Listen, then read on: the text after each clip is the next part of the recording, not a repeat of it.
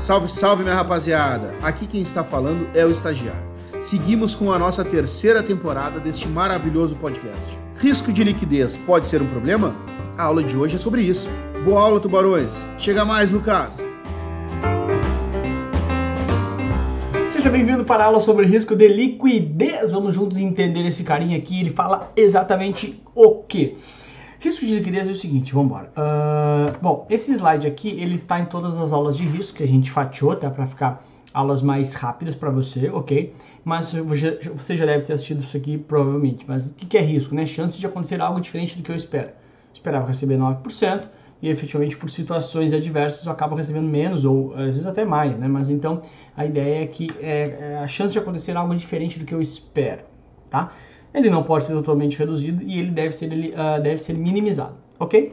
E o que, que é o risco de liquidez especificamente que é essa aula? Só lembrando, aquele slide ali eu passei rápido, porque a gente usou ele como base em todas as aulas de risco, tá? Então, provavelmente essa não seja a primeira aula de risco que você esteja assistindo. Se for a primeira, você volta ali e assiste a primeira aula de risco, que tem uma explicação melhor sobre aquela expectativa uh, e sobre o conceito de risco. O que é risco de liquidez? Meu, liquidez lembra de líquido, ou seja, risco de liquidez é a chance de estar no mercado seco. O que, que tem a ver estar no mercado seco, Lucas? Ora, quando fala que está seco é que não tem água.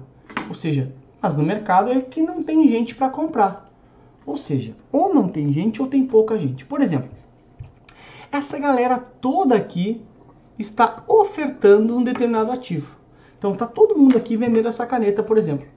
O total de pessoas que estão tentando vender essa caneta, e pode ser qualquer ativo, tá? Dólar, ações, CDB, seja o que for. O total de pessoas que estão vendendo esse ativo, esse ativo, essa caneta, é de 800 milhões de reais. 800 milhões!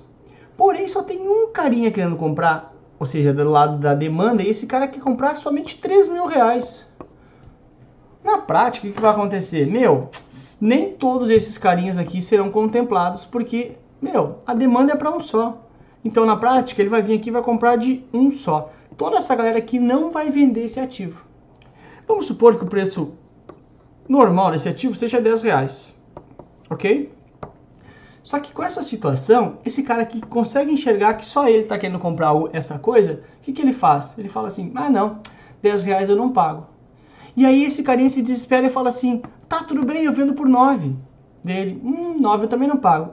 Espera, tudo bem, eu vendo por 8. E assim vai caindo o preço. Esse aqui, lá no fim da fila, pensa, assim, pá, eu não vou vender nunca isso aqui. Tudo bem, eu faço por 6 para se apressar. E acaba por falta de liquidez no mercado, por não ter essa oferta e demanda ajustado, acaba caindo o preço.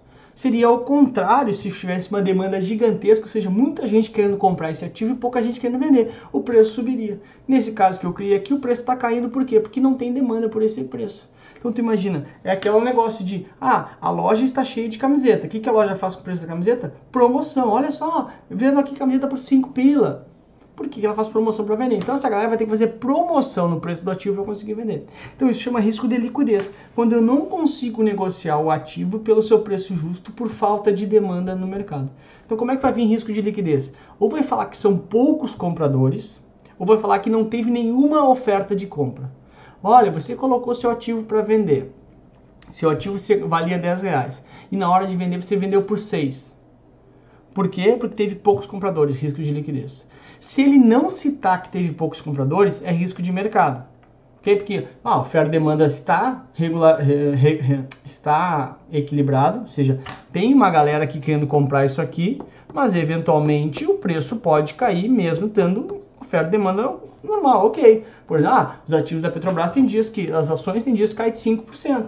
Mas tem, tem gente querendo comprar e vender, só que com preço mais baixo. Então, sempre que tiver compradores e vendedores, é risco de mercado.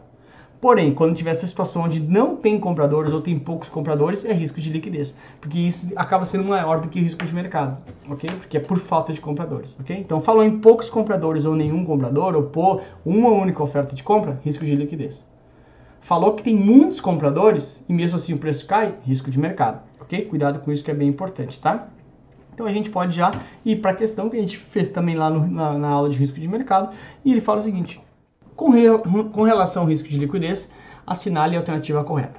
A. Refere-se à possibilidade de não conseguir comercializar um ativo pelo seu preço justo por falta de compradores no mercado. Ou seja, traz exatamente a nossa questão, a nossa alternativa correta. Ok? A B refere-se à possibilidade de não recebimento de parte ou todo o valor que foi emprestado por um determinado tomador. Isso é risco de calote, ou seja, risco de crédito.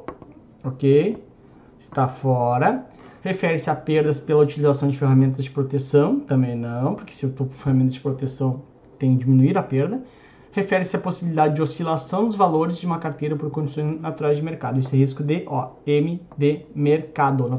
Condições naturais de mercado oscila o preço, risco de mercado, ok? Portanto, a letra A de amor é a tua resposta correta. Tá aí a animação para você receber a tua resposta e te espero na próxima aula, tá bom? Vimos então risco uh, de liquidez. De novo, são aulas mais curtas porque a gente fatiou para tu entender bem no detalhe cada um dos tipos de riscos, tá bom? Beijo para você, te espero na próxima aula. Tchau! É isso aí, tubarões. Espero que essa aula tenha sido legal para vocês. Não se esqueçam de acompanhar nossos conteúdos em todas as plataformas digitais. Nos encontramos nos próximos episódios. Tchau!